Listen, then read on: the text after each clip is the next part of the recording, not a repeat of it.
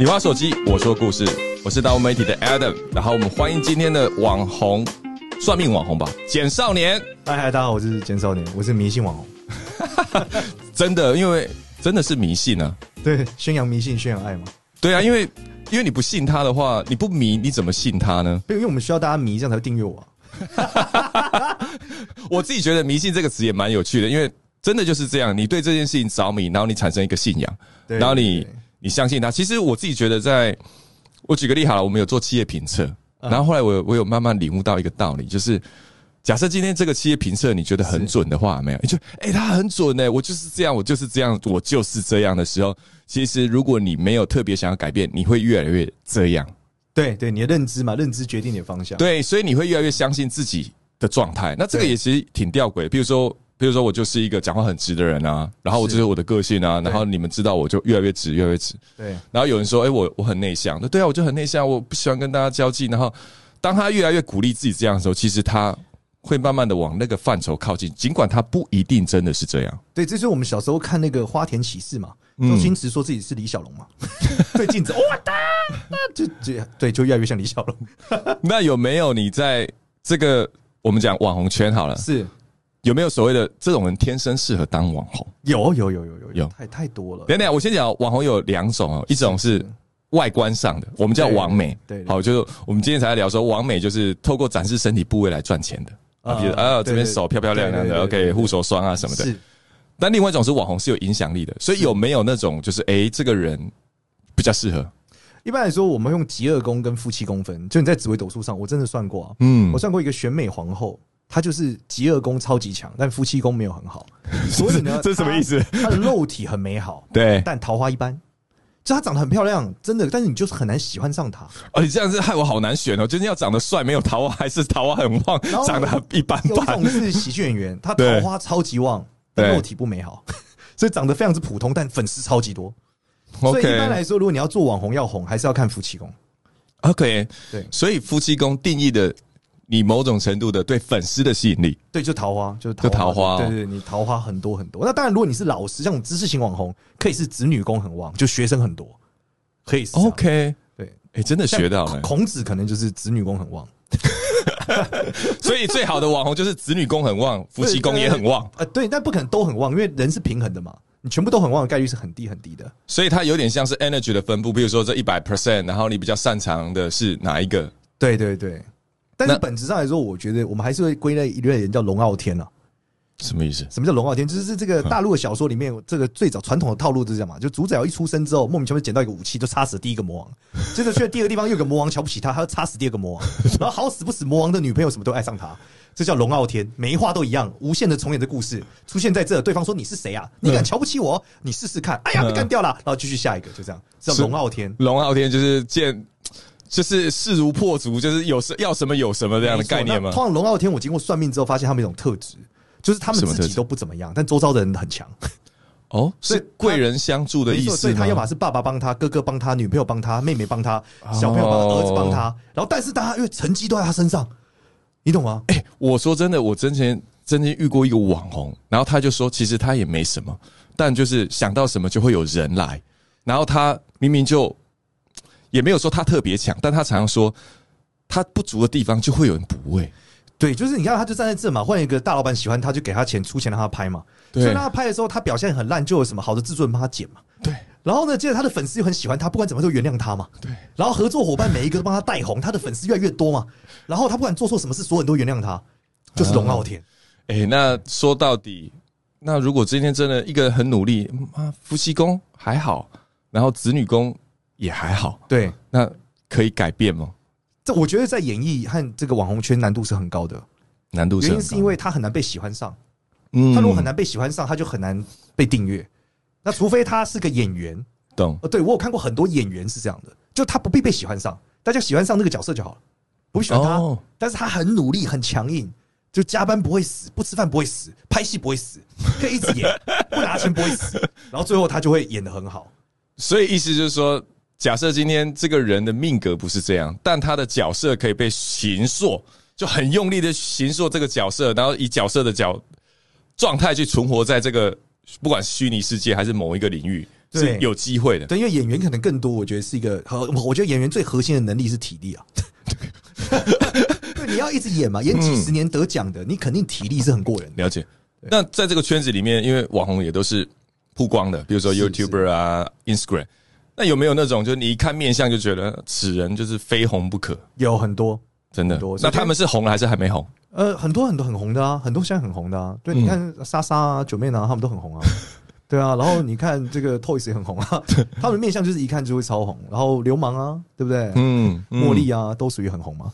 哎，好像这些人最近 最近比较红，最近比较火啦，就是有有有烧起来。或者在弟妹阿弟也是啊，他们面相是一看就是很红的人。了解，那他们有什么共通性吗？就你的了解？呃，首先第一个，一般来说三根都很高，三根都很高，鼻子很挺，因为鼻子很挺是一个关键。OK，鼻子很挺是一个贵相。嗯，然后第二点是他们一般颧骨长斜的，就是他们的颧骨的，我们一般人颧骨就是你看人的侧面有颧骨嘛，嗯，我们是横的长。但他们的是斜的，就是他们的，你发现他们颧骨正面看起来比较低，嗯，然后会斜着往上插到，好像要插到太阳穴一样，会斜上的长。OK，所以他们脸是尖的，你可以简单理解，他们脸是斜下来的。是哎，我觉得奇奇怪，要是看说，哎，奇怪了，什么有些人就是长得这样，但是哎就很红。对啊，所以他们的面相的特色通常是这几个特质。那这种山根，然后颧骨，对，因为颧骨斜上的代表会爆红，他们爆发力很强，所以去看那些比赛赢的第一名都是大部分是这样的，就爆发力的。那大陆当然更多明星是啊。然后呃，如果是很很年轻就红了，还有一种特质是耳朵是斜的，就是我们家耳朵人是耳朵是正的长的，对，但他耳朵是往后长，你会发现他耳朵的最上缘是往后的。OK，你去看谢霆锋啊、林佑约啊，全部都是这样的。那些人都很犀利，听你这样说。不一定就是小时候就被人家觉得是小天才，就是啊耳朵会是斜的，对，所以这些要素如果全中，那基本这个人就会红。然后还有一种是富二代型的，怎么说？就是或是新二代，像 Cindy 他们的，就门牙很长，所以只要看那个女生门牙很长，你知道她一定会红，她是网红一定会中。那如果我今天去找那个韩风整形，说我要四个都来。你说把长门牙，说把门牙整长嘛？对，这个医生四个，我要四，我要全来。对，然后颧骨要整斜，他说那你要敲掉往下挪。我也红，这个难度可能有点高。垫鼻子应该是最简单的了，敲颧骨跟补牙齿可能难度有点高了。就鼻子挺了，牙齿长了这样。对，但其实真正会红、超级红，然后的长相大部分大概率都是骑马大叔那个方向啊。OK，只是脸很小的骑马大叔跟脸很大的而已。是吧？那所以说整那整形到底有没有用？那整形有用，整形有用，整形有用，绝对有用。对，所以它是感受的问题。呃，更多是它可以帮助你一段整形，有点像是你在车装了一个就是氮气吧，你可以砰加速这样。但你的车还是你的车，对吧？你就是福特加氮气，大概率在长跑下是跑不赢法拉利的。那如果今天我是一个网红，透过你的。平台是，那我怎么样？有没有什么增粉秘籍？比如说啊，透过算命，然后可以朝哪些方向是可以改变我的粉丝数？网红要怎么红哦？对啊，假设我我我我我已经状态也还不错，就是啊，天生的能力可能有七十分好了。好，那我怎么样透过？一般来说，台湾信仰会拜两种东西，一个叫田都元帅，是演戏的神。田都元帅。对，第二个是狼神。狼神有老狼神跟呃年轻的狼神，但一般台湾只拜狼年轻的啦，所以去找二狼神。对对，狼神就是我帮我脑补一下，什么是狼神？就是我们现在讲讲演戏叫郎君面嘛，郎君面对，就是我们讲这个人是青面郎君嘛，或者青面郎就是很帅的意思嘛。对，所以狼神主要是保佑演戏，让你可以演戏会红。但你刚刚讲二郎神是年轻的，对，然后有老狼神，在大陆是有老狼神的啊。大陆的那种戏班，它里面都供老狼神，老狼神是指唐明皇吧？我记得他喜欢看戏，所以他可以保佑你红，大概是这样。那台湾？台湾应该应该比较少老狼神对不对？台湾有这种庙，所以一般都二郎神，二郎神有有，但是一般都是田都元帅啦，嗯，多一点点。对，田都元帅，嗯，就是在保佑演戏的。哎，那真的，哎，真的学到。那如果有网红在听我们节目的话，赶快去拜一下吧，因为大家台湾的常知识可能都停留在什么拜月老啊、拜济公啊、拜拜一些，但是你说网红要红，OK？对对，如果你要红的话是这样，那。这个是拜嘛？那问题是，那有没有什么样的呃，比如说举个例好了，早刚刚我们上一集有聊到嘛，脑神经回路啊、科学啊、信物啊，那有没有什么样的方式可以举个例好？就像呃，之前我那个有一个朋友，他也会算命，他提醒我说：“Adam，你很红哎，你要带一点红的东西，让那个 energy 可以流动一下，是，不然的话说你会火山爆发。”对，但是他说，如果你佩戴一个红的东西的话。让你那个红色的能量可以时不时就流动的话，你比较不会，就比较像温泉一样。所以你你想要的是。呃，透过一些外在的改造，就是信物，比如说有没有什么信物是可以增强我的某一些运势的？呃，如果你讲的是网红要红，那增强的信物是卧蚕啊，所以你最好办法就是化妆把卧蚕化大。OK OK，然后尽可能穿全白，真假？卧蚕因为这两个东西对人类的生物反射是可交配。OK，你可以跟我交配的意思。那我可以跟我繁殖。那那那好，那那我想了解科学原理。举个例来讲好了。呃，白色它是象征着什么，以至于它会引起这个？就人类天然对于白一白遮三丑，原因是这样，就是人类奇妙就觉得白这个东西是可交配。这之前一个研究很好笑，但是卧蚕就比较简单，因为卧蚕本身就是反射一个人的肾脏跟心脏结构，代表我的繁殖品质比较高，所以大家看到卧蚕的时候会觉得好好看哦，那是一种生物本能。懂？你就会觉得啊，我要跟他生孩子，因为可繁殖，就这样。那但是现在有更多了，腹肌啊，对不对？屁股啊，更直接嘛。对，但是呃，就是卧蚕跟嘴唇红润。他说，你知道为什么猴子屁股要红？就是因为猴子的嘴唇不会红啊，就嘴唇是一个红润的表现嘛。懂懂懂，就这样子。其实这种动物性的这种所谓的，因为人他是演化过来的嘛，有很多是残存在我们体内的 DNA，包含说你刚刚讲，所以人有三个脑域嘛，那其中有一个是生存脑域嘛，那他的确对那刚刚你说的那些。反射真的是其来有致哎，就像你讲的，莫名其妙的好感跟底层运作，说这个人可交配这件事情，就潜意识就直接先帮你。没错没错，所以你就是把整个眼眶打成粉红色啊，然后卧蚕很大，你就有超多桃花。那那一个人的表现呢？因为刚刚讲是外在的，那有没有什么样的方式是，譬如透过改造行为，然后以至于他可以拥有更多的粉丝？幼相幼态，人类人类有一种异母性格，我们是少数可以照顾其他。动物小孩的人的动物，大部分动物是不照顾其他物种的小孩或其他人的小孩，但人类可以，人类天然的会照顾其他的小孩，所以你越像小孩，什么叫越像小孩？就是越圆，然后越可爱，然后越无害，看起来越容易死，就越被喜欢，所以才有一句话叫做“红颜薄命”。所以，所以如果我今天要红的话，我那边吸引我的手指头，然后尽量。像一个可爱或需要被保护的孩子一样吗？耍赖，然后很可爱，眼睛要画圆，鼻子画圆，眼睛带圆，就整个人要变圆形，就是什么小叮当嘛，大熊。好了，真真实生活中，如果真的要变成这样的话，就只剩下我看我我第一个想到，就像可能像蛇丸这样。呃，对对，蛇丸。但是我们有很多网红的行为也很像孩子，但他们也很红，就是大家一直在原谅他们。不过我我完全认同你说的，至少这件事情让人家觉得。某一种程度，我觉得是真情流露，或者是没有就没有就没有掩饰了，就很蛮真的。没错，其实你仔细，它的原理还有另外一个是来自于恐惧。你知道人在恐惧的时候眼睛会睁大，嘴巴会张大，然后会尿出来，这是为什么？就是模拟孩子，OK，婴儿。然后你因为你这样子，你就觉得这个生物不会伤害你，因为在人类的物种里面，小孩是不会被伤害的。懂，对，所以这是一个本能。人类对这是本能。哇塞，那那除了这个之外，因为这个如果让我去做的话，有点难度很高，因为 要圆。你打扮年轻一点就好了，越年轻越像孩子啊，越容易被原谅啊。你已经有圆的造型了，又有圆的眼镜，你只差圆的衣服、宽松的 T 恤了。OK，宽松的 T 恤是吧？我是为了录这个节目才穿这样，因为之前他们说了，哎，你怎么穿的这么这么呃？其其实我那时候想，对啊，就亲和力嘛。对啊，就是圆嘛，圆就是亲和力，圆就是亲和力。对，但你也可以是用恐怖统治啊，那是另外一种，就像馆长这样。懂懂懂。那反过头来聊，刚刚讲一个是馆长，一个是像那种名模，那他也是高冷。那你觉得在人性上面来讲，他运用高冷的方式？当然，OK，台湾有一个网红叫茉莉，那他其实是非常的。活泼活跃，他也很多种面相，所以如果你单纯讲他高冷，好像也不是。你讲高冷比较像那种超模吧，大部分超模都是很有一个态度在那嘛。对，然后他会看起来比较有点距离感嘛。对，没错。其实我觉得是人类讨好人格的特质的发生。嗯，你会发现，当有一些人在很凶恶在你前面的时候，你就会想要讨好他。嗯，这是人的一种本能。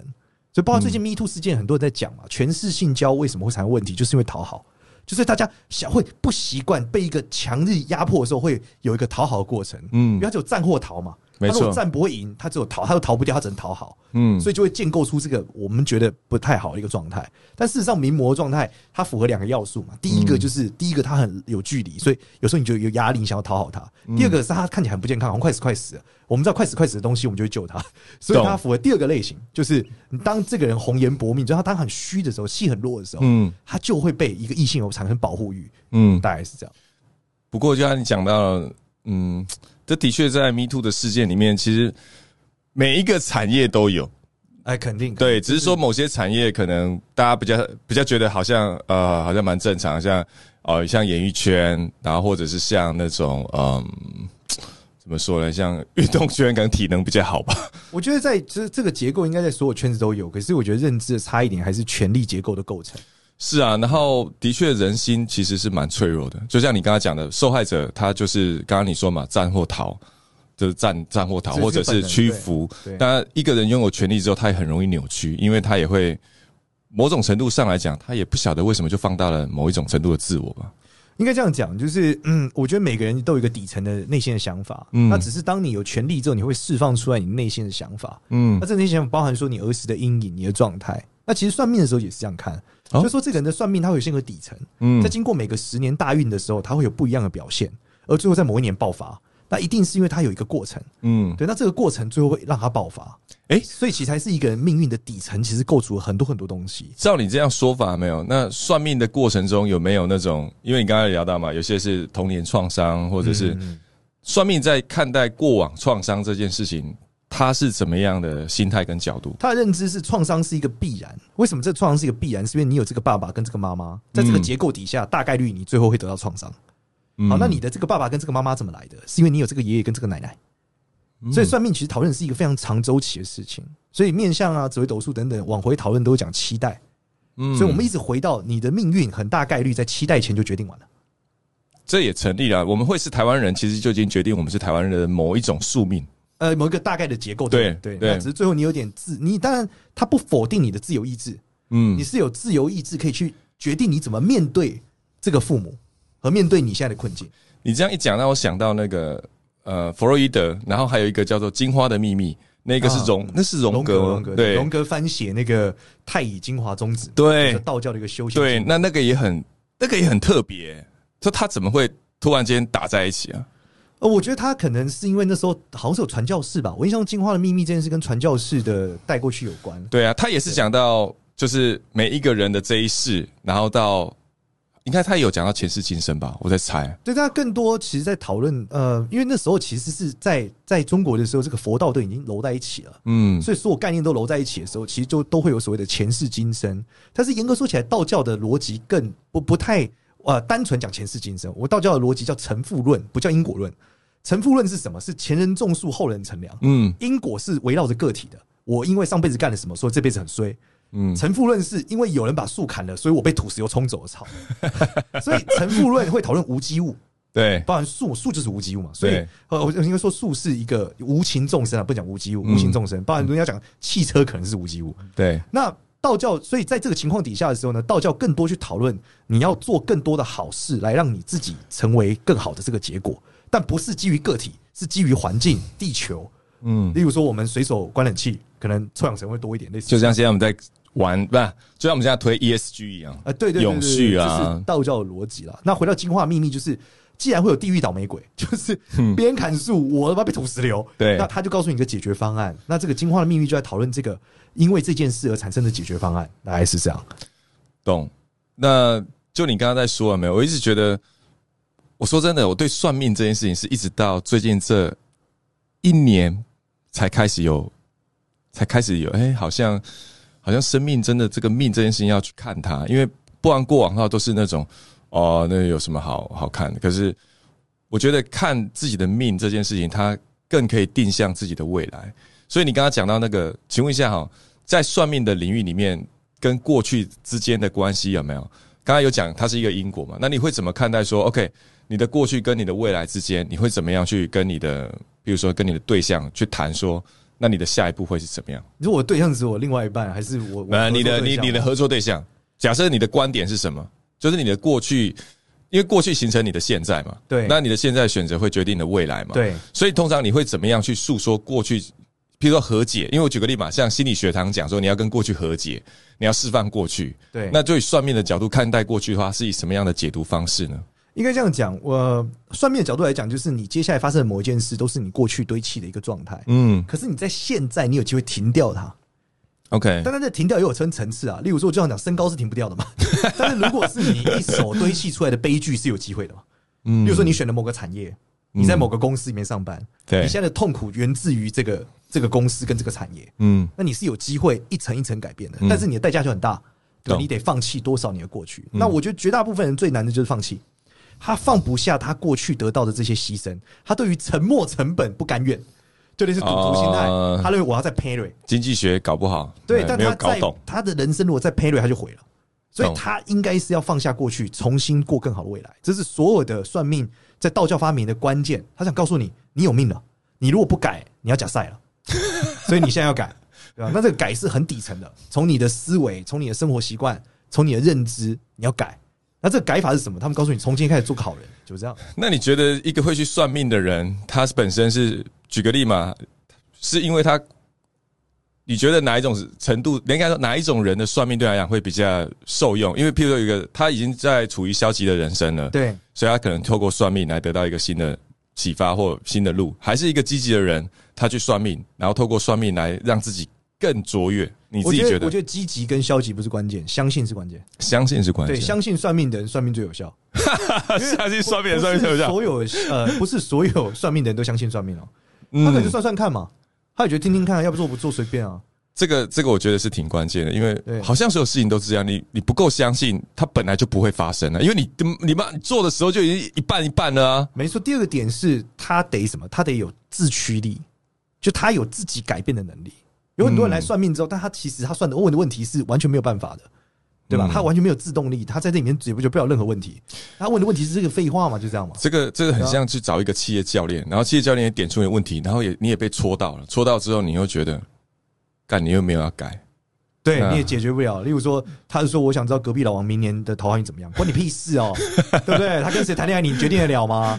对啊，你也不行嘛。对啊，那对更或是我们讲现实一点，就是很多妈妈来问，很多妈妈可能问儿子的桃花运啊，啊，你懂决定得了吗？懂 你也决定不了，你只能阻碍他，那你阻碍他，都没好结果嘛。那因为你的本质刚才讲了，其实我们都一直围绕在你就是算命网红嘛，那它是你的事业，这是你的身份，那借由这样影响你做一些事情。但我蛮好奇的，到目前为止，你有接过就是最奇怪或你自己觉得叶配，哎、怎么会有人来找我做这个叶配？然后你觉得很惊讶的，有趣的应该是 PS 五吧。